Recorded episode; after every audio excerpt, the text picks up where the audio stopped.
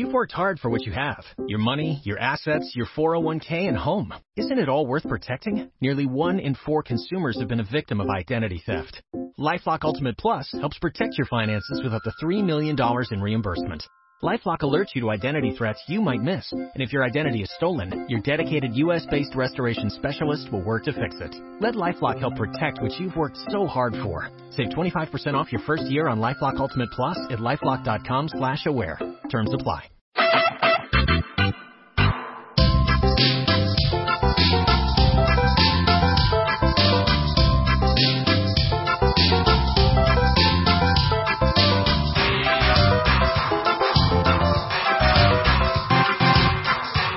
Tiene mucha gracia, Osaka, ir a decirle a tu vecino. Vecino, no vamos a decir el nombre, que no se dé por aludido porque ni siquiera sabemos si escucha el podcast. Pero bueno, cuando lo- si lo escucha y se entera de esto dirá, "¿Qué hijo puta.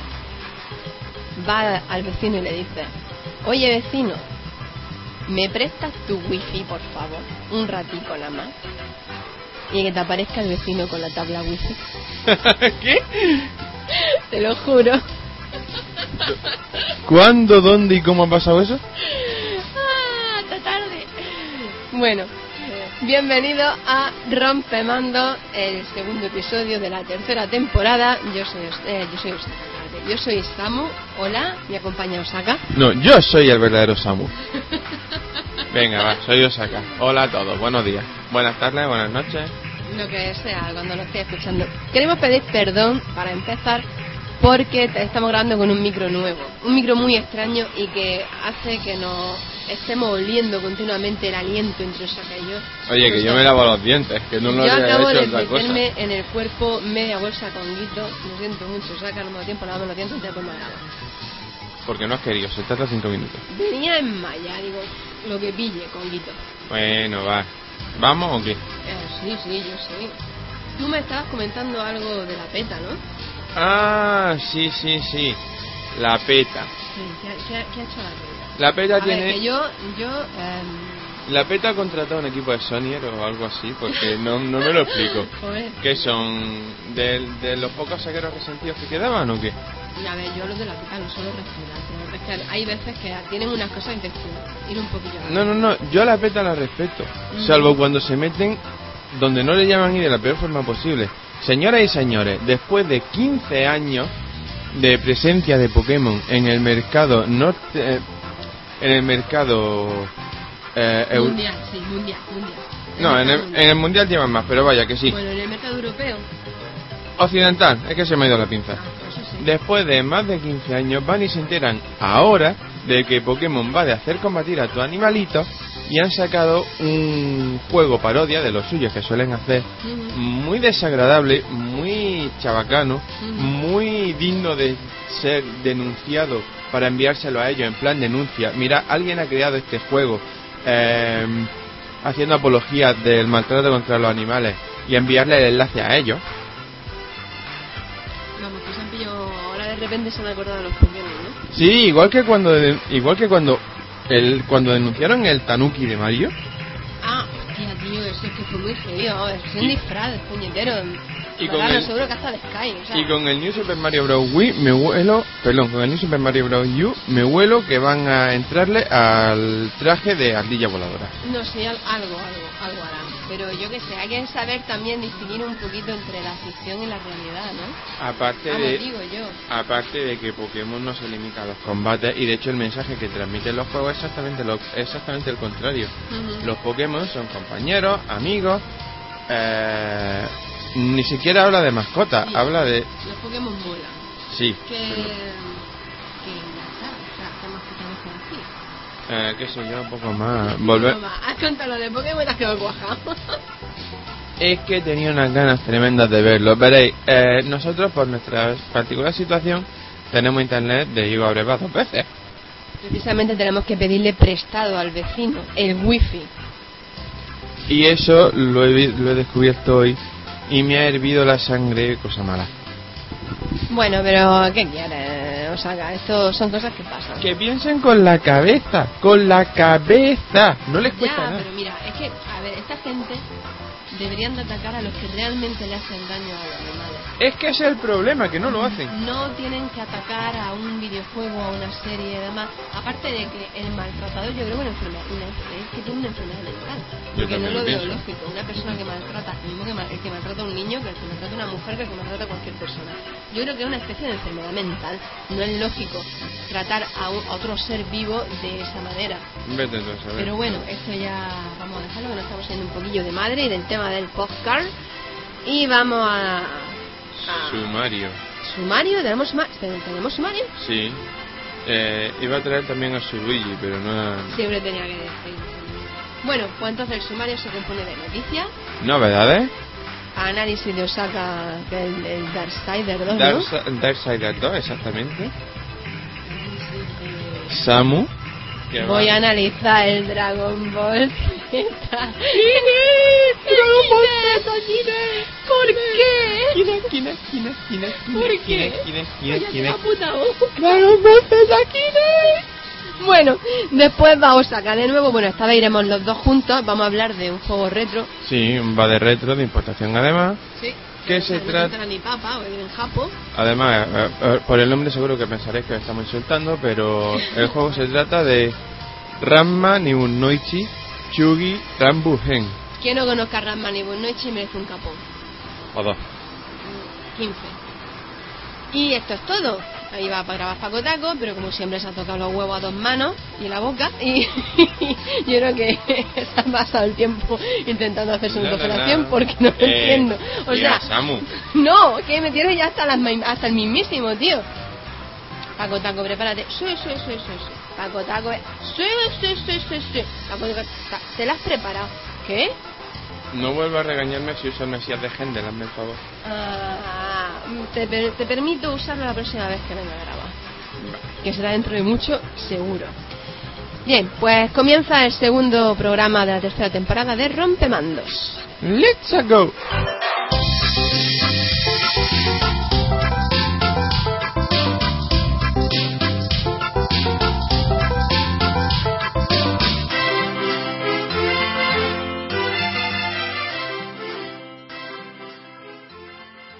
Vamos con las noticias. ¿Se ocurre algo más triste que hacer trampa en un juego? No. A mí sí. Hacer trampa en una competición profesional de videojuegos. ¿Qué dices? Resulta que un equipo de listillos, los coreanos Azubu Frost, ha sido sancionado a pagar 30.000 dólares de multa por hacer trampa en un torneo de League of Legends, también conocido como LOL, y no es coña, y espiar el minimapa de su equipo rival, lo que les concedió una ventaja táctica aplastante que le dio la victoria, naturalmente. La multa supone el 20% de la ganancia del equipo, yo se las quitaba todas, e irá destinada a obras de caridad. Los que tengáis ganas de Grand Theft Auto, puede que estéis de enhorabuena. GameStop, que suele filtrar fechas con bastante frecuencia, No sé cómo no le han crujido ya. ha fechado el GTA V para el 1 de marzo del 2013, justo antes del término del año fiscal. Acción lógica si consideramos que las ventas podrían dar un gran empujón financiero a Take Two de cara a la reunión con sus inversores en inglés. Eh, eh, perdona, es que me estoy dando cuenta ahora de algo. Cuando estaba redactando la noticia que acaba de leer Samu, la última palabra no es inglés, sino abril. Eh, abril, ¿y por qué por inglés? no tengo ni puta idea. Bueno, pues ya sabéis que Two se reúne con sus inversores en abril, no en inglés. Seguro que hablará en Bueno, otro en, idioma. en inglés también, pero cuando acaba el año fiscal, Ay, vaya. En fin. Bueno, a lo que vamos. ¿Tenéis pensado comprar juegos digitales en la eShop? Si es así, tal vez convendría estar atentos a los datos que Nintendo ha dado sobre los últimos lanzamientos en la misma, que contienen, entre otras cosas, su tamaño en bloques y megabytes. Hay algunos sorprendentes y otros no tanto.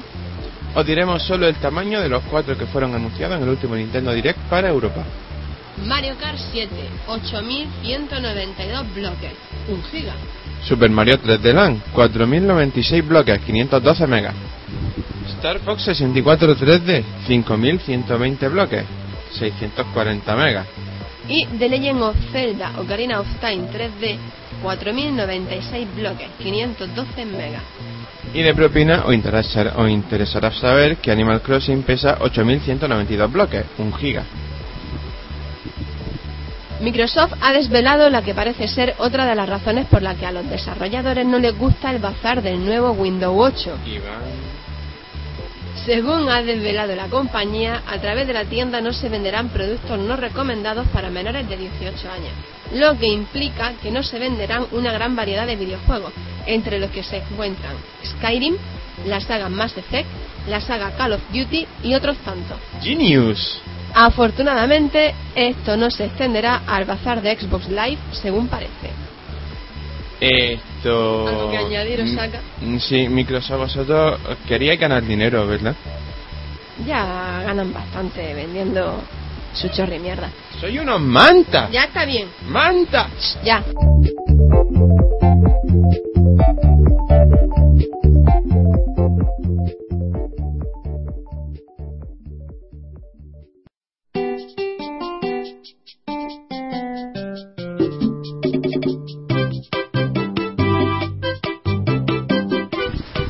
Con las novedades de la semana.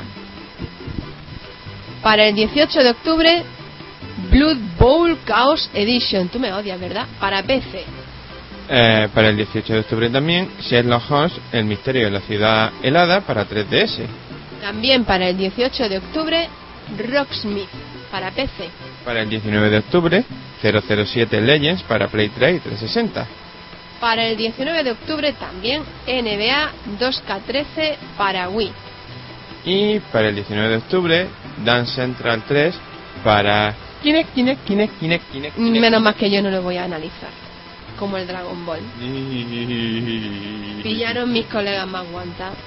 Madre mía de mi vida.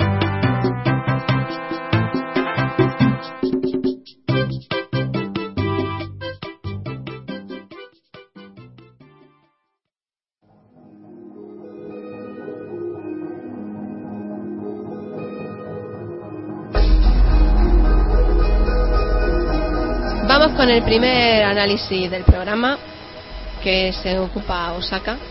Y el primer análisis serio de la temporada. A ver, Osaka, una cosilla. Este micro es una mierda. Cuando quieras hablar te tienes que pegar como si fuera a comerte una... mm, ¿Sabes? Samus, tía. Los. Bueno, pues tienes que pegarte como si mm, te fuera a comer el micrófono. Pues mira las ondas de sonido, se ven bien. No, no, no, no, no. O sea, yo, tú estás hablando y yo me pongo a hablar aquí a tu lado y mira, mira, mira qué mierda. Así que, bien. Os dejo Ya, con Osaka. bueno, es que, ¿sabéis qué pasa? Que como ¿Qué? esta semana ella quien edita, pues la pobretica no quiere problemas. No, ni uno.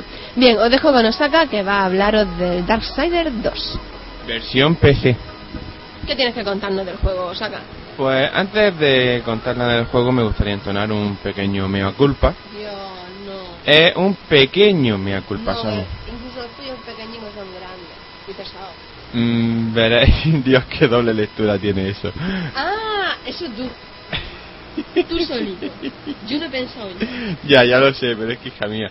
Eh, veréis, cuando salió el primer Darksider, salió para PC y a mí me interesaba, y a mí me interesaba mucho. Pero empecé a leer críticas, no de análisis, sino de foristas, etcétera, y el, clamor popular era es un clon de Zelda. ¿Qué pasa? Que aquí un servidor ha tenido malas experiencias con los clones de Zelda. Véase, por ejemplo, Star Fox Adventure para GameCube, al cual le tengo cierta manía. De hecho, está en mi estantería solo porque lo considero una reliquia de coleccionista. El último juego de Rare en una consola de sobremesa de Nintendo, ahí en nada. Así que pasé del juego. Pero mm, salió Darksider 2 y de hecho era con él, recién salió, con el que íbamos a estrenar la temporada, pero se me jodieron las cosas. Y al empezarla de verdad me acordé del juego y dije, ¡un día! Pues vamos a analizarlo. Y me hice con él. Ahí es donde está el mea culpa, porque no he jugado a Darksider 1 y creo que ha sido un error por mi parte. Ahora sí, vamos con el juego. Historia. ¿Qué tenemos que contar de la historia de este juego? Pues veréis, en la primera entrega manejábamos a Guerra, uno de los cuatro jinetes del apocalipsis, y la aventura acabó tal cual que Guerra condenó a la humanidad a la extinción. Por ello fue llevado al, al Consejo Supremo, o como demonios quiera que se llamase, lo siento, no lo tengo ahora en la cabeza, es muy tarde y no Bueno, sí, da igual.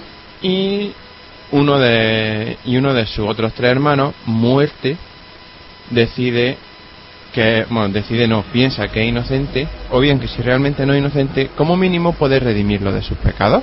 Va a hablar con un viejo sabio al que, al que en su momento le confió muerte uno de sus secretos, y la solución acaba, acaba descubriendo que es encontrar el árbol de la vida para resucitar a toda la humanidad. Eso se me ha antojado un poco Dragon Ball, pero básicamente es el argumento de- del juego. No lo voy a llevar más allá, aunque sí puedo decir que la historia, veréis, gran, gran, gran complejidad no es que tenga, pero es bastante encantadora. Inusualmente encantadora para un juego que se llama Darksiders y que tiene protagonista a un tío llamado Muerte. No, pero ¿qué quieres, tío? No, es que, mm, ¿sabéis? Tiene gracia porque eh, a nivel de historia el juego me está resultando casi un poquito como cuento de hadas. Porque claro, tiene ahí a Muerte, que por cierto un personaje que empieza así en plan antihéroe emo tontorrón, en plan yo soy lo más, soy más fuerte que nadie y no me hable, y acaba cayendo simpaticón, ¿eh? Eh, ¿Cómo te puede caer bien alguien así? porque evoluciona y bastante rápido. De hecho, es que todos los personajes en general son bastante encantadores y casi que no pega mucho con, el, con, un- con una de las vertientes del juego. Eh, bueno, es que respecto a historia eso es lo único que puedo decir. O Sí. Sobre el aspecto técnico, a ver, mm, como ya he dicho, estoy con la versión PC. Eso significa que estoy jugando a Darksiders 2 con soporte DirectX 11 Ujú. Y no creo que haga falta que os repita las especificaciones de nuestro PC de nuevos. Eh, solamente tenéis que saber que es bastante regulero, doble núcleo y una gráfica mm, 5570 Radeon. Pero para jugar a los Sin 2 me vale. Sí, sí, sí, sí, pero no estamos con los Sindas. Yo sí me he vuelto a enganchar. Oye, acabas de, acabas de traerme una idea a la cabeza. ¿Y si hacemos un va de retro un día de estos de los Sin 1? Un día, un día. Tú ahora mismo sigue con el Darksiders, please. Vale. Bueno, para lo que iba. A nivel técnico, eh, el juego parece. Al principio parece un poco desvencijado porque ves mucho poligonillo, ves mucho ángulo, pero es que resulta que eso está dentro del propio plano artístico del juego. Y bueno, la verdad es que se gasta una iluminación bastante buena, eh, está todo muy bien modelado para que no vamos a engañar, y está optimizado de cojones. El juego autodetecta tu PC y escoge la configuración recomendada para ello. A mí he tenido ralentizaciones muy muy poco frecuentes, poquísimo frecuentes. Me va a sus 60 frames por segundo sin ningún problema. Una velocidad de la hostia, muy ágil. Y no puede decirse que tenga ningún problema, la verdad. Gráficamente, el apartado artístico tiene dos vertientes bien diferentes. Una de ellas es todo lo relacionado con muerte y los cuatro jinetes que es así como oscurete, depravado, deprimente. Luego todo lo que sea fuera de ello es encantador. Como ya he dicho, como un cuento de hadas, luz, color, no hay arcoíris ni mariposillas volando, pero podría. Iba a decir, mariposillas de. Nada que va. De hecho, mm, meten un contraste extra con el tema de eh, la corrupción, que es un mal que se va extendiendo y lo va pudriendo todo. Y por supuesto va obstaculizando también el camino de muerte hacia el árbol de la vida, faltaría plus. De hecho, mm, el desarrollo del juego, hasta donde yo he llegado básicamente es muerte, haciendo recados para los hacedores, quitando la corrupción del medio y abriéndose paso. A nivel musical, estoy dividido. Eh, A mí no me parece mala la banda sonora, ¿eh? No, la banda sonora es la puta polla en verso. Y eso no es ningún sarcasmo. Problema. Estamos, estamos en un juego que, aunque ya, ya entraré más a fondo en esto, en el apartado de la jugabilidad, es básicamente un Zelda. Entonces, mm, solamente por su ritmo, por el ritmo del juego, bueno, corre con un Zelda acelerado. Eh, yo la verdad es que lo veo más como una mezcla entre el Zelda y el Prince of Persia. Sí, pero como ya, te- como ya he dicho, entraré ello más adelante. Eh, me he puesto como, ya sabes, como los propósitos de año nuevo, me he puesto como propósito de temporada nueva intentar ser un poco más organizado en mi análisis. ¡No me digas! Eh, sí, ya sabes también lo que pasa con los propósitos de Año Nuevo, ¿verdad? Eh, se van a la mierda los sí, tres días. sí, sí, básicamente. A ver cuántos programas me dura este. Todo el mundo deja de fumar, todo el mundo se apunta al gimnasio. ¿no? Bueno, lo hay que se apuntan a un gimnasio, pero luego dejan de pagar. O dejan de ir y lo siguen pagando. Yo soy más triste. Bueno, Sí. sigue, sigue. Bueno, para lo que iba, a un juego que es básicamente un Zelda acelerado, no le puedes poner una música tan bonita y ambiental, porque es que la música es muy bonita, realmente muy bonita. Es muy del este de Europa, tiene tiene cierta cierto tinte celta, pero es que no le pega el ritmo de los juegos, lo siento, pero no le pega. Ahora eso sí, de todo lo que he jugado de la saga Zelda, los temas de los templos de este juego le dan mil patadas a lo último, ¿eh? No me digas. Sí. ¿Cómo te atreves? Me voy, a, me voy a atrever a decir mucho más en este análisis porque es que ha sido una apertura de ojos tremenda este juego. Ahora, en cuanto al resto del sonido, pues los efectos de combate son muy, son muy acertados. El juego está doblado al español y el doblaje es bueno, aunque algunas voces suenan un tanto forzadas. Personalmente prefiero, y de hecho lo he jugado casi entero en inglés, por, porque las voces en inglés me han convencido más. Aunque yo haya supuesto también tragarme los textos y demás, pero bueno, sin problema para mí. La jugabilidad, Samus la ha resumido bastante bien. Es Zelda más Prince of Persia más God of War y añade un más RPG europeo. O occidental directamente. Falta algo. Eh, bueno, Dime que pisas champiñones. Mm, no, no tanto como eso, no, pero bueno. El juego es bastante más complejo de lo que parece y de hecho la de hecho la entrada de la jugabilidad de Prince of Persia no es algo baladí. En la mazmorra, que es básicamente el eje central del juego, eso y los favores que le tienes que hacer a los hacedores, las mazmorras se basan en tres puntos. Uno, los combates son muchos, muy variados y difíciles. Bastante difíciles. Además, solo puedes llevar encima cinco pociones y eso jode que no veas. Dos, la acrobacia. Tenemos que movernos por los muros al más puro estilo Prince of Persia. Y tres, los puzzles típicos de típicos de Zelda. Eso, pues la verdad es que deja claro que es un juego muy. es muy variado. Es muy bonito de jugar. Es verdad, es bonito de jugar porque no paras quieto, nunca. Y si paras quieto, tú tranquilo que ya te encontrarás con algo que te hará lamentarte de haberte relajado.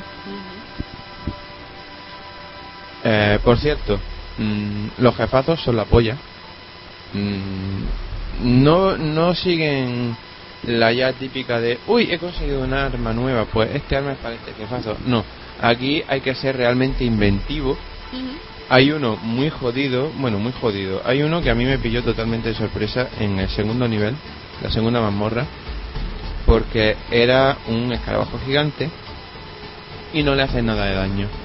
Hasta que por un casual se te ocurre tirarle uno de uno de los huevos donde van sus crías. Se lo tira ahí a la flaca.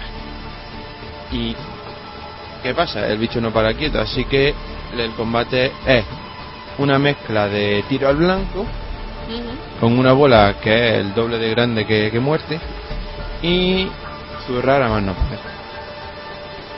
En general, no sé, es que es muy imaginativo a nivel a nivel de combate. Oh, y las armas pueden no solamente conseguir armas y poder equiparlas, sino también se pueden evolucionar. Yo me hice con un hacha así más o menos buenecilla, la hacha que es un arma secundaria. Puedes conseguir hacha, brazaletes, eh, mazas, etcétera. Se resumen en armas ligeras y armas pesadas. Y bueno, era un hacha así normalilla y a base de fusionarla con otra arma he conseguido un hacha con daño de fuego, daño de penetración, eh, que me otorga defensa, me otorga daño, me otorga también mm, shock, que es paralizar a los enemigos. Vamos, una buena y bonita armica, sí. ¿Qué más me ha quedado eso? Eh, pues, ¿qué más? Creo que lo voy a dejar aquí más que nada porque parece que hoy, aunque no quiero, no estoy muy loco, que digamos. Bueno, ha hablado de. Bueno, espérate, te falta por hablar de la gráfica. Ya lo he comentado en el apartado técnico. ¿Sí? Sí. Ah, pues estoy aquí en mi bola. No, ya, No me ya. Ya me he dado cuenta, ya me he dado cuenta. Estoy aquí a lo mío, Ah, por la cara de amarga que tenía, yo pensaba que estabas pensando en el análisis de... Mm, no, a ver, ahora hablaré. No, no me lo he pasado mal, me lo he pasado bien, pero es que el juego... Ya, bueno, pues vamos a terminar con esto ya, básicamente porque, como he dicho, no estoy muy locuaz. Y tengo que decir, como ya he dicho antes, para mí ha sido una gran apertura de ojos. Por una razón muy sencilla, veréis. Es- me he pasado todos los celdas de primero al último, dejando de lado los de CDI, que se fueron una pesadilla. Ya. Eh, sí y no. Y últimamente la saga se notaba, se nota algo anquilosada. Especialmente Skyward Sword, aunque le di una puntuación bastante buena aquí, no fue lo suficientemente bueno. Y es más, el juego llegado a determinado eh, llegado a un determinado punto ya me aburrió. Darksider corrige todo lo malo que tiene Zelda actualmente. El juego es ágil, es imaginativo, eh, va directo al grano. De hecho, mm, el tutorial no es otra cosa que la ascensión por una torre donde tienes que andar zurrando enemigos y superando obstáculos a toda hostia. Cuando yo, cuando el tutorial en los dos últimos Zelda era encontrar animales y llegar hasta la escuela de Link. O sea, mm, digo yo como que no hay mucho color que digamos. Es más, el tutorial de Darkseid dura media hora y el del último Zelda 5 horas. Bueno, entonces, a ver, llegado a este punto, conclusión. Es un imprescindible. Así, sin más. Ah. Es un imprescindible para todas las plataformas, incluyendo para PC, a pesar de que han cometido la cagada, que estoy harto de ella, de que el juego solamente sea compatible con teclado o mando de equipo 360. Gracias THQ, gracias Vigil Games, por haber convertido mis manos en un nudo. ¿Ya? Sí, es que si no decía eso último, reventa. Bien, pues vamos con mi.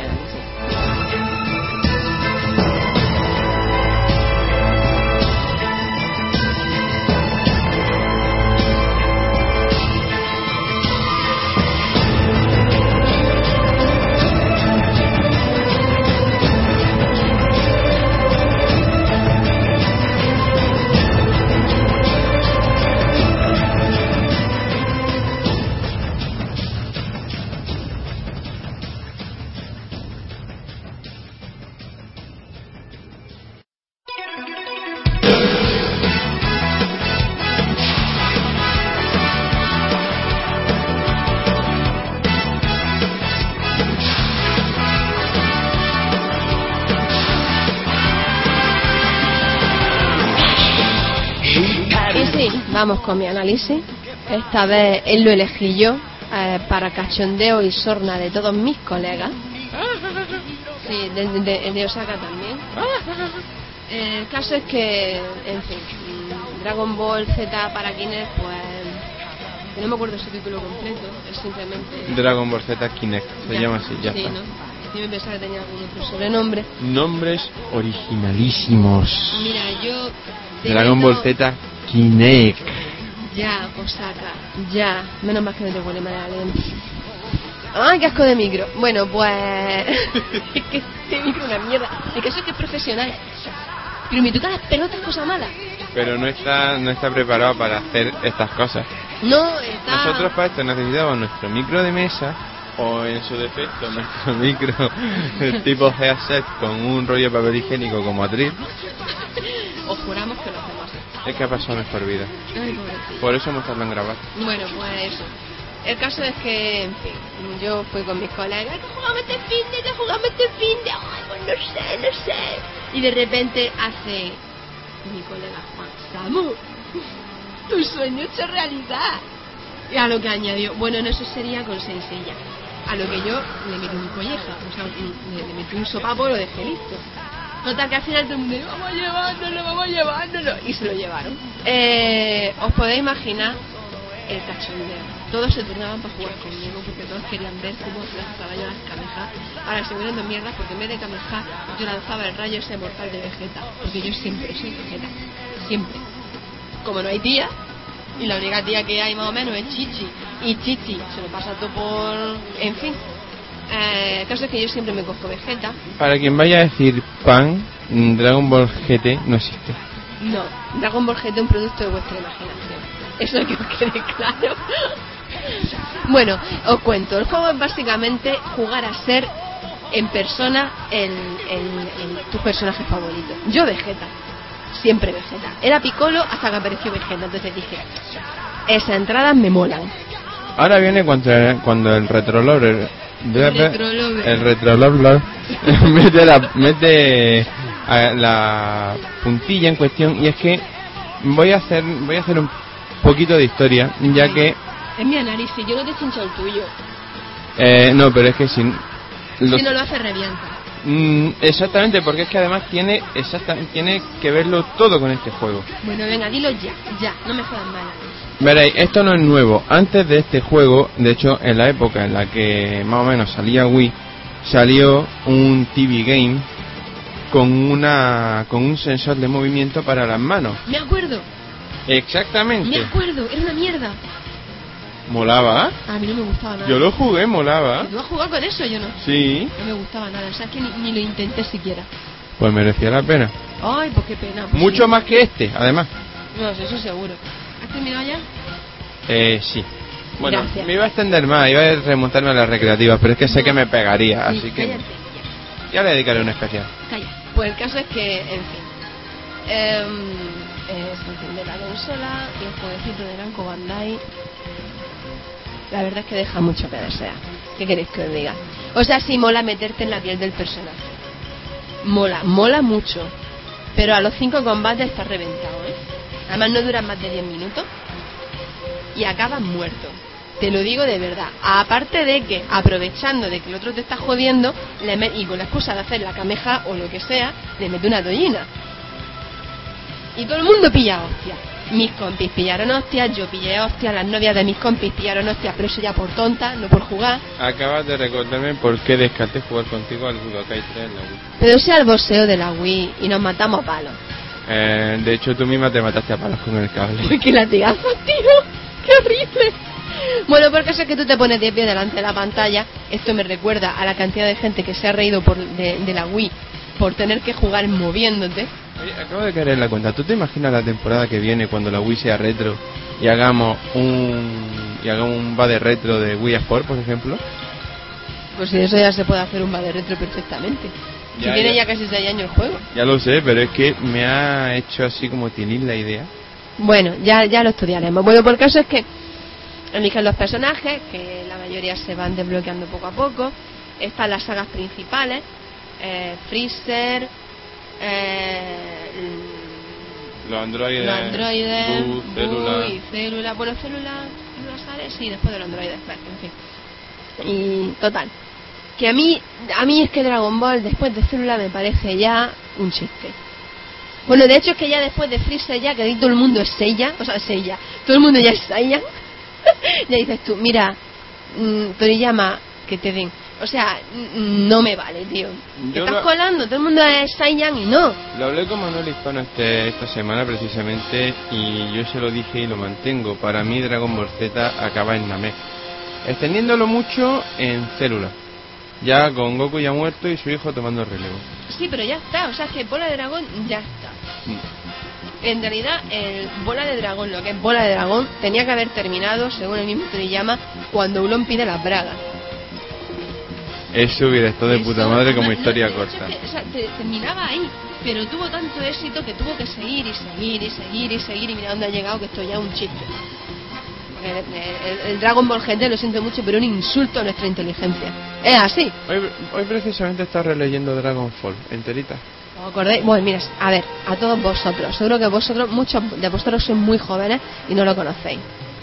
Os recomendamos Dragonfall, así es como se escribe, Sí. que una parodia de Dragon Ball y montón de manga de la época. De, hostia, estamos hablando del principio de los 90. Sí, en lo último ya se les fue la pinza, metieron hasta ¿Cómo se llamaba? Evangelion, Gun Sí. Smith Cash. y Sí, me dieron de todo. ¿Cómo era? era? ¿El autor cómo era? Era Nacho. Eh, mm, coño, es que no me acuerdo de los- del apellido, eran Álvaro y Nacho. Bueno, Álvaro y Nacho. Eh, por remontarnos a algo más reciente, Los Paladines del Horóscopo, que ahora mismo se está editando en Mm. Francia, Sí. es de, es de Nacho. Sí, bueno, pues lo podéis buscar en ediciones Salamandra y yo creo que en, en Planeta Agostini a lo mejor también. En un principio salieron en Planeta Agostini y lo reeditaron en ediciones Salamandra. Bueno, el caso es que te meten en el papel del personaje, estoy ya volviendo al juego, escoge y tal, y tiene, los escenarios son contadísimos, son muy pocos, están los clásicos. Eh, lo bueno es que si en un combate te has metido de hostia, deja un boquete, en el siguiente combate el boquete sigue apareciendo, Un buen detalle. pero ya está, o sea, no hay más. No hay más. Qué currada, ¿no? Uh, ya está. O sea, es que para colmo la música es horrible porque no es de Dragon Ball ni de coña. A mí el Dragon Ball que más me gusta es el, el Dragon Ball Z Budokai Tenkaichi. Eh, vamos a ver, con la música. La música es muy mala, tío. De hecho, la que estáis escuchando de fondo no es la del juego, es, la de, otra. es la de la serie que aquí un servidor ha sido compasivo y se ha hecho con la música buena. Pero es que Namco Bandai tiene desde siempre esta puta costumbre. Desde los Dragon Ball Z Budokai tiene esa costumbre. A mí me dolió muchísimo con los Saint Seiya porque ah, ya no es por fanatismo de Saint Seiya, es que la música de Saint Seiya es la puta hostia. Es muy buena, además mezclan el rock con, con el, con Lo instrumental. con lo instrumental, con la orquesta. Y los bastante muy mamones se la cargaron. de. Se la cargaron. Pues ya, bueno, ¿y ¿qué quieres? Se la cargaron. Namco Bandai, nada guay. No. Así. Bueno, lo- las figuricas molan. Bueno, pues eso. El caso es que después de lo que estaba diciendo, ¿no? Después de X combate ya está reventaico. Tanto por el juego por, como por las hostias que pillas. Porque acabas pillando hostias. Eso es así. Cualquier persona normal y corriente que no esté mal de la cabeza le acaba metiendo una colleja al otro. Yo he pillado y mis compis han pillado, ¿eh? Y como eso, un montón de cosas más. Eh, la música no me gusta un pelo, los escenarios son muy pobres, eh, los personajes pues también están bastante limitados, no son todos los que deberían de estar, ni, estar to- ni están todos los que deberían de ser. Que ya es tela, ¿eh? Porque Dragon Ball tiene para aburrir. Mira, tiene personajes para pa, pa, pa aburrirte. Por favor, si yo me acuerdo de que en los Budokai salía hasta, hasta Muten Rossi. El Muten Roy, qué grande. Me encanta, uno de mis personajes favoritos. Bueno, pues gráficamente no está mal, pero no está todo lo bien que debería. Amén de ser que la va al último Dragon Ball que han lanzado. Mm, No, deja bastante que desear y lo vuelvo a repetir. El caso es que el juego está muy bien para pillar de hostia, para darte de hostia y para meterte en la piel del personaje. Y dices tú, hostia, todo el mundo, hombre, por favor, que no ha hecho una cameja. En la playa yo misma este verano lo he hecho, ¿eh? Eh, el que está levantando la mano diciendo yo, no te mientas a ti mismo. Ay, tú también lo has hecho. No mientas, colega, que está muy feo. El caso es que el juego, para tirar, o sea, para, para, tirarte, para pillarte un ratillo así guay y decir, "Ah, he hecho lo mismo que Goku, ah", pues, hombre, lo de mover la cola, ya como Vegeta y Nappa y los demás, no. No, porque a menos que tú. Es que fue una- un cachondeo. Ay, y la cola de Vegeta no se mueve. Estáis como putas cabras, ¿lo sabéis? Bueno, bien, pues el caso es que la puntuación que yo le di al juego está regulero, pero si te quieres meter en el papel de Goku, Vegeta, Piccolo, Yancha, Krilin, soy de Krilin un puntazo, eh, pues entonces mola, ¿no? Pero a ver, es un juego para jugar un ratico, probarlo y devolverlo al game o a donde lo haya alquilado. De Ya ser está. posible con un paquete bomba. Mm, No porque yo no tengo la culpa, el paquete de bombas, el paquete de bombas se lo manda a Namco Bandai. Joder, lo que mola ver reventar la tienda. No, tiene gracia. Eh, pues eso, que está regular. O sea, yo le doy un. para pasar el rato. Ya está, esa es la puntuación que le doy. Y dicho esto, seguimos con el.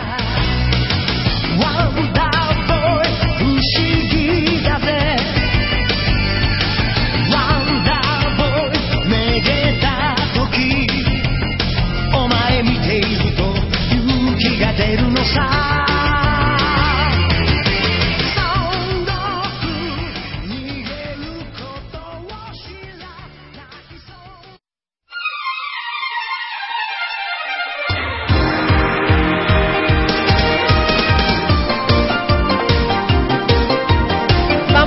sección Vale Retro. con un juego que, bueno, la serie está cojonuda, una de mis series favoritas y creo que de Osaka también. Sí, y de hecho la he hecho bastante de menos. Primero porque no tenemos tele aquí arriba en nuestras habitaciones y segundo pues porque ya no la emiten, desgraciadamente. Y si la emitieran sabiendo el destrozo que le hicieron en su día y sería el máster que utilizarían, eh, no.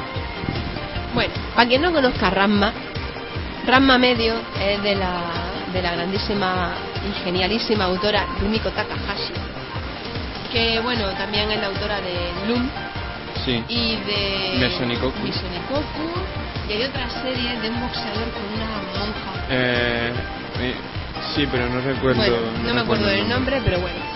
Ramma va de una serie de personajes, el principal es Ramma de su padre, Genma, eh, que bueno, eh, Todos, casi todos coinciden en una en un factor y es que han ido a a entrenarse a unos lagos de China, Mm. donde en cada lago ha- se ha muerto ahogado un ser en concreto, una Sí. chica, un pato, un panda, una gata, etcétera.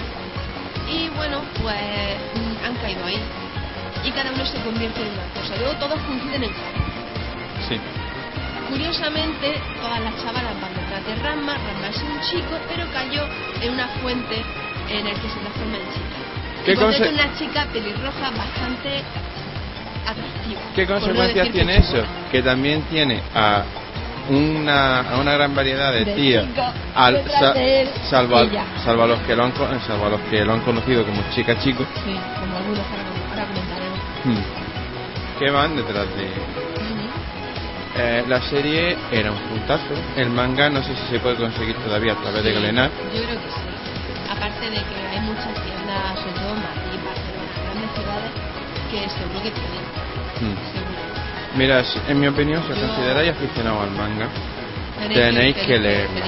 Además es buenísima, tiene un puntillo verderón. sí. Se ven tetas por todos sitios. Hay tetas por todos lados. Bueno, pues el caso es que Ranma es un chico que va con su padre a Japón porque su padre lo ha prometido desde bien pequeño con la hija de un grandísimo amigo suyo. Entonces llegan, pero él, claro, él llega de chica. Sí. Y Akane, Akane Tendo, pues...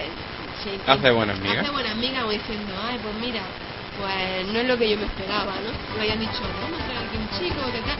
Akane, de las tres hermanas, la menor, que son Nabiki, Y, Y- Kat- Katsumi. Katsumi, Nabiki y, y, y Akane, que por cierto son nombres de, de katana. Son no- los nombres de tres tipos de katana. Bueno, el caso es que de las tres hermanas, Akane Tendo es la menor, Nabiki es la del medio y Katsumi es la mayor. La mayor, pues la típica mujer de su casa, eh, tiene 17, 18 Creo que años. tenía 18 años. 18 años, que es cocinera, era costurera, le trata a su padre como un rey, a su hermana las tiene como si fuera la madre, porque primero la madre es muy chica. Entonces, pues, bueno, es la típica, y además el, el médico del pueblo, el del barrio, mejor dicho, Está con ella, vamos, pero coladito que hace un tonto que hace boca. Luego está Nabiki, que es un mal, es un, es un bicho, a lo de. A mí Nabiki me encanta. Eh, a, mí me, a mí me vibra, un personaje que me encanta. Dices tú, eres, eres, eres lo más hija puta que ha podido parir un madre. Es maliciosa, está obsesionada con el dinero. Sí. Siempre acaba liando a Ranma y a Kane en algo. Siempre, siempre. Y a otro personaje, Akumi Katemaki, lo tiene siempre con los huevos hinchados. Sí. Lo tiene hasta el mismísimo. Bueno, pues luego está Akane Tendo, que es una marimacho en re, en De pie a cabeza. E- enterita. ¿Cómo me está gustando personaje? ¿Por qué? Porque le gustan las artes marciales, no se una de niño, está metida en, en, en por me parece, del instituto, ¿no? Mm, no me acuerdo yo de eso, no estoy seguro. y es la heredera del, Del Dojo Tendo. del Tendo. Total, que llega Ramma a su casa con el padre que un panda, con Gemma, ¿cómo era? Gemma, Gemma Saotome. Gemma Saotome. Cabello alborotado, toma. Sí, sí, sí. Pues, bueno, pues, resulta que recuperan su forma con agua caliente, pero como Ramma va de chica, pues Gane dice, ay, qué bonita la niña, ¿no? Pues vamos a ayudarla, vamos a ser amigas, y le prepara un baño caliente. Pobre de Akane, porque cuando va a meterse en el baño caliente con Ramma chica, se encuentra con que hay un chico, y Ramma lo primero que ve de Akane es su cuerpo desnudo, súper bonito. la puerta del baño, a lo que Akane cierra la puerta y la lía parda en casa. ¿Te acuerdas? Joder, no Es buenísimo. Bueno, ya no vamos a contar nada más de la serie. Si queréis saber algo, verla, que está bastante chula. Está muy Eh, graciosa. Sí, aparte de que yo quiero recordar que aquí iba de un juego. Sí, no de la serie, pero bueno, es que el juego tiene mucho que ver con la serie. Mm, Bueno, de hecho, no iba a hablar de un juego en sí al principio, sino de la compañía que lo desarrolló, Rumix Soft, que fue una compañía que eh, levantó la propia Rumiko Takahashi.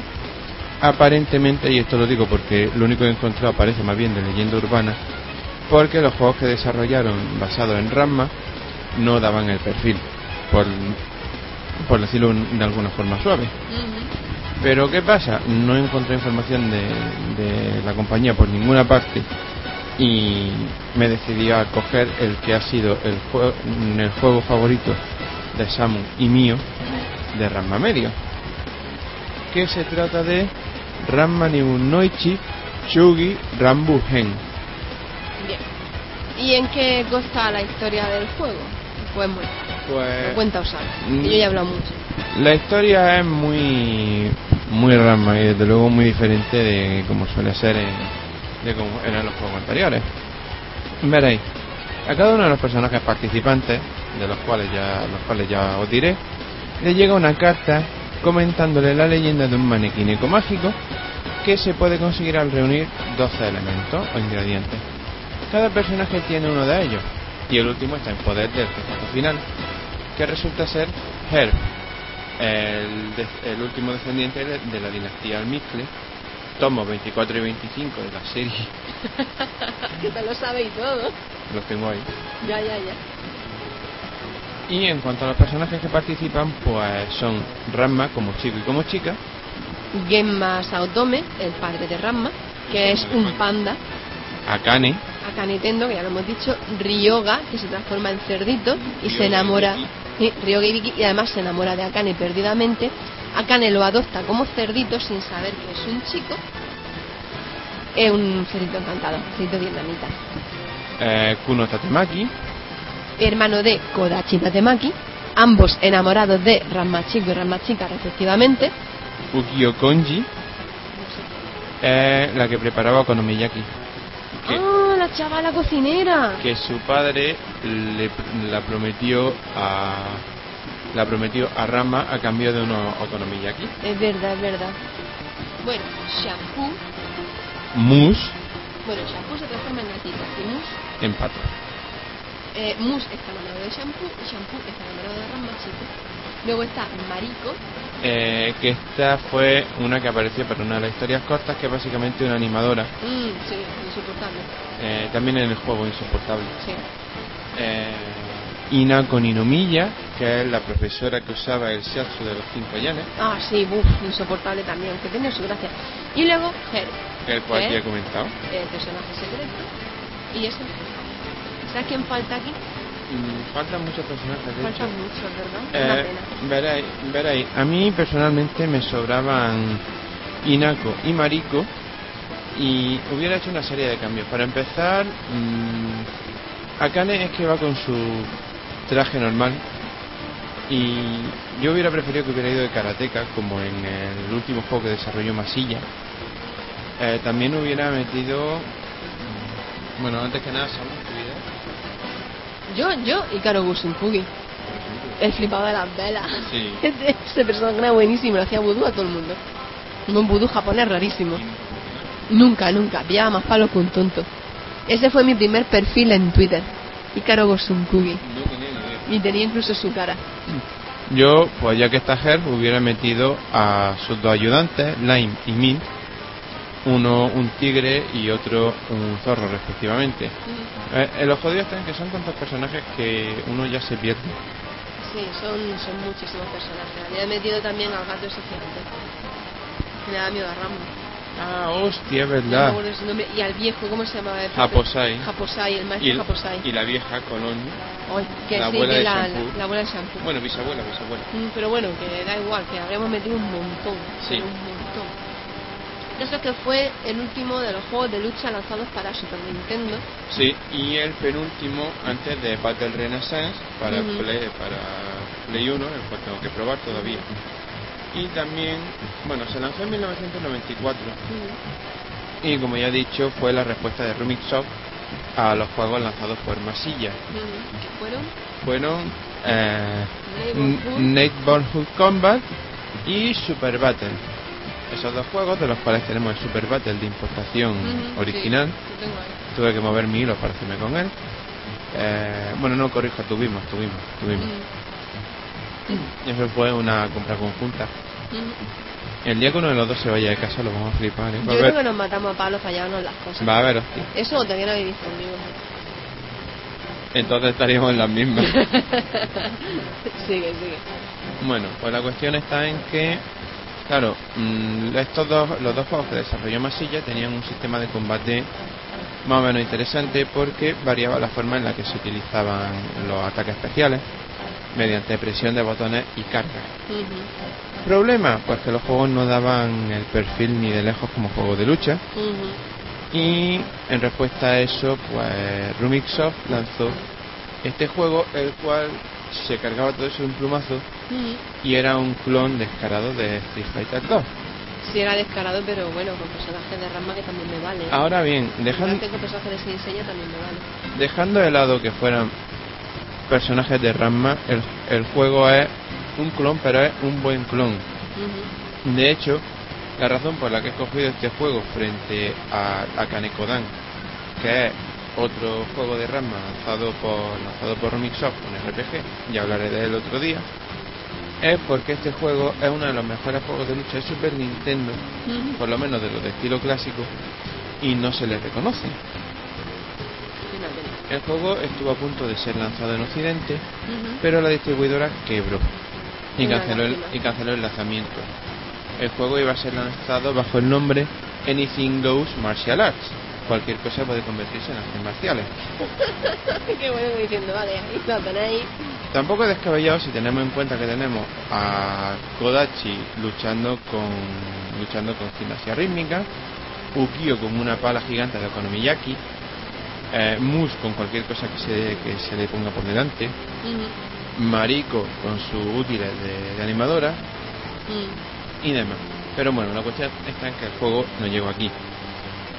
Siempre ha sido de mis favoritos, mm, del género en general.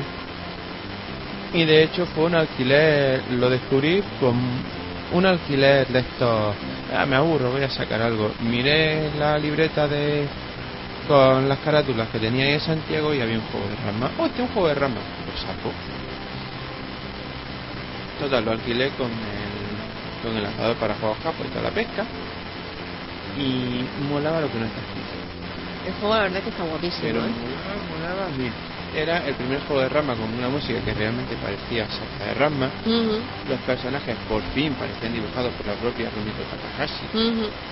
Eh, ojo, eh, el apartado gráfico tiene algo curioso. Porque está muy influenciado por el anime, claro, es normal. Pero tiene muchis- muchísimos detalles que están basados en el manga. Expresiones que solamente se veían en el manga y no en el anime. Porque en el manga quedaban más caricaturescos. Y bueno, en el juego se atrevía, en los diseños se atrevían con algunas cosas, como por ejemplo, Ranma iba en braga y sujetador. Sí. De hecho, una de las combinaciones de colores le deja un bonito conjunto blanco. Sí. Eh, Akane va con su vestido de diario. Mm, Ina con Inomiya lleva su ropa, no de, no de lopa en el que sale, que era una chaqueta amarilla y vestido negro, Ujú. sino del manga que lleva un suéter amarillo. Sí. Eh, la- los colores del ropaje de Ukiyo están basados en el manga también. Es algo... mm, no sabría exactamente cómo, cómo decirlo.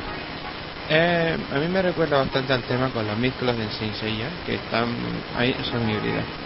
Bueno, fricada aparte, tirando ya más para el juego. Eh, volviendo al sistema de combate, de hecho, Ujú. mm, como ya he dicho, era un clon de Street Fighter 2 Ujú. pero inclu- incluía diversos cambios muy buenos a mi parecer. Para empezar, el juego tomaba el sistema de combo de Street Fighter 2 y lo relajaba. El timing era, era menos ajustado y se pueden hacer combos bastante destructores. Aquí un servidor lo ha masterizado, de hecho. aunque con una particularidad no te permitían llegar a no te permitían quitar más de un tercio de la barra de un solo, de un solo combo. Porque en el momento en el que llegaba al tercio en ese golpe tu adversario caía aunque fuera con un puño flojo y entraba en pajarita. A lo cual le podía golpear pero volvía a caer. Con lo cual nunca pasaba del tercio de, del tercio de daño por combo tiene una serie de movimientos, los movimientos Ozawa, como se denominan en el manual, a mí no me preguntáis, que se ejecutan pulsando a la vez Y y B o X o A. Y y B es para los es para el golpe flojo y a ras de suelo y X y A es para un golpe deslizante a ras de suelo también. Esos golpes que hacen cancelar los movimientos normales, pero al mismo tiempo pueden ser cancelados en movimientos especiales. Eso a mí me recuerda un poco al sistema de combinación Guiding de Guilty Gear, pero mucho más primitivo naturalmente. El juego tenía super de una forma especial. A ver, los super para ejecutarlos tenías que darle al L y concentrarte. Si te golpeaban mientras te estabas concentrando o dejaba un botón pulsado, no terminaba la concentración si mientras estabas concentrado golpeaba, al golpeaba a tu adversario, el daño se doblaba. Pero si acertaba a utilizar una combinación absolutamente sencilla, soltaba un golpe con el que podía destrozar a tu adversario, como por ejemplo el cañonazo descendente del dragón de Ramma, dándole abajo, arriba y puñetazo, el rugido del león asesino de Ryoga, eh, Mariko y su y su energía reversible. Todo eso era muy sencillo hacer. Y en mi opinión, mm, habrá gente que dirá, pero eso puede echar a perder la jugabilidad del juego. No, porque al contrario que con los super normal y corrientes, con estos tienes solo una oportunidad de realizarlo. Y mientras te concentras, es muy fácil, y de hecho la máquina lo hace mucho, que en el momento en que le da el botón concentrar, empiezan a saltar hacia ti, que es como más rápido pueden llegarte, y zurran. A lo cual tiene una milésima de segundo para atacar en condiciones. Y por último está el modo tag. ¿Qué tiene este modo en particular? Bueno, para empezar, mmm, con el Tekken Tag Tournament en boga, pues esto ha sido una feliz casualidad. Porque este juego fue durante dos años el mejor juego con modo tag del género era sencillo, colocaban a los personajes en un ring y para cambiar de personaje tenías que irte a la tenías que irte al borde del ring y pulsar. La parte buena de todo esto era que era un proceso muy fluido y era imposible que te quedara atrapado sin poder cambiar de personaje. Bueno, mm, ¿veis? Esto es me he hecho un guion para esta sección, ¿sabéis? Sí, pero no hemos pasado mm, Sí no, intento respetarlo en la medida de lo posible y os pido disculpas porque yo al menos me estaba escuchando mientras tanto y me estaba pareciendo un poco peña. Bueno, da igual, no pasa nada. Por cierto, mm, no he entrado a hablar del sonido, que es que el juego es casi perfecto, joder. El juego, o sea, el sonido del juego era bastante bueno. Es muy bueno. La música, nuevamente, es muy rama y hay voces, voces por todos lados. Una cosilla, la música de Rama, para que hagan una idea quien no la conozca, tiene mucha inspiración china. Sí. Pero al mismo tiempo utiliza muchos instrumentos propios de, los elementos cómicos. Como. ¿Cómo se llama? La flauta esta que usaba el actor secundario voz, que es un instrumento de verdad. Sí, sí, no, no recuerdo ahora cómo se, llama. Se escucha mucho en, en, la serie. Bueno. Mm, pues ya está, ahí se queda, ahí queda, Mm, para mí de hecho lo voy a subir lo voy a subir un nivel mira tú dentro de los juegos de lucha de la época dentro de los juegos de Ramma de la época dentro de los juegos basados en manga y anime de la época para mí es una obra maestra. Mm, bueno superó al sí sí en el modo dos años en su modo tag Mm, estuvo dos años como el rey. Y es que, claro, tenemos un problema con todo esto, y es que los juegos de manga y anime, vale, en la época de Super Nintendo eran buenísimos, Y yo sé que Paco Taco me va a matar al haber dicho lo de obra maestra porque él es muy fan de los Dragon Ball Z. Mm, Pero claro, mientras que los Dragon Ball Z eran una obra maestra dentro de los juegos de Dragon Ball, pero a Paco Taco le gustan mucho también los Dragon Ball. ¿ah sí? De hecho, los Dragon Ball Z es el único que le gusta, que yo sepa hasta ahora, es Budokai Tenkaichi no yo sé que a él le gusta Ranma, pero no sabía que los juegos de Ranma... Mira, mm, sí. Está hablando alguien que se ve descansado ahí, en Vale. 90. Eh, vale, me acabo de acordar ahora de un pequeño fallito. De todos modos, espérate, la próxima vez que venga a grabar, que será este fin de semana, sí o sí, se lo pregunto. ¿Puedo preparar el aleluya? ¿Puedo? Sí, vale. Vale, vale. Bueno, el juego solamente tiene una cosa que me mosquea. Veréis, mm, nunca, jamás, mm, Ranma en toda su historia ha salido de los, ha salido de China y Japón. Ujú. El personaje, quiero decir. Bueno, pues los escenarios del juego son alrededor del mundo. Es verdad, es verdad. Y nunca jamás han salido de ahí. Y cada personaje tiene su, tiene su escenario. El único al que le pega es a Ryoga, porque en Alaska y el tío con el. Sí, con no, el corrijo, de- en el Polo Norte, en el Polo Norte. Con el tema de la orientación pésima que tiene, ¿no? Sí. Pero por ejemplo, eh, En Texas, Ujú, Akane en Italia, Ukio en el lago Ness. Kodachi en Turquía. Es, que no me pegan, claro, las músicas de los escenarios le pegan de puta madre al personaje y al escenario al mismo tiempo, pero es que no, no cuadra. Bueno, digamos que una broma de Federico. En ese sentido prefiero eh, los de Masilla, porque los escenarios eran el Dojo Tendo, la casa de Usunkugi, el casino del rey de las cartas, era muy diferente ahí. Digamos que para mí el juego de Ranma perfecto sería función entre ambos. Pues sí. También en ese juego Ranma iba con su ropa normal como chica y Akane llevaba su kimono. Algún día esto le echaré en de retro ese también. Tengo que volver a conectar la Super Nintendo. Bien, pues aquí termina dentro de la, de la semana Sí, tengo que mm, desucidarme. y seguimos con el podcast. Uy,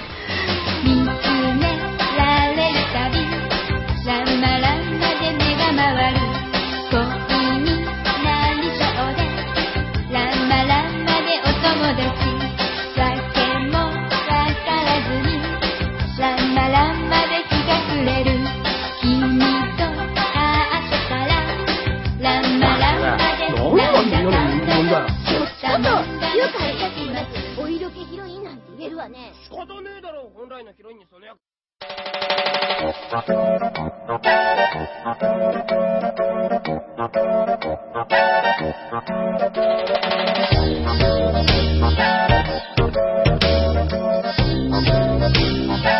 Pues hasta aquí el rompemandos de esta semana. Eh, esperamos que haya gustado. Nosotros lo hemos hecho lo mejor que hemos podido. mm, sí, me temo que sí. Lo sentimos mucho. Eh, os recordamos que podéis seguirnos en ebooks, iTunes, Oyecto, Radio Post Castellano y Directorio Podcast. No nos busquéis en los premios de la JPOP porque no vamos a estar. No, no, no, no, no. Y de hecho los blogs siguen inactivos porque por desgracia nuestra conexión prestada no va todo lo bien que querríamos. Así que no puedo hacer frente a... No, así que lo sentimos en el alma, no puede ser. Así que por lo menos tenemos el podcast. Así que nada, pues eh, tengáis que tengáis toda una buena semana. Nos vemos dentro de siete días. Y nada, a pasarlo bien. Hasta la semana que viene. Adiós.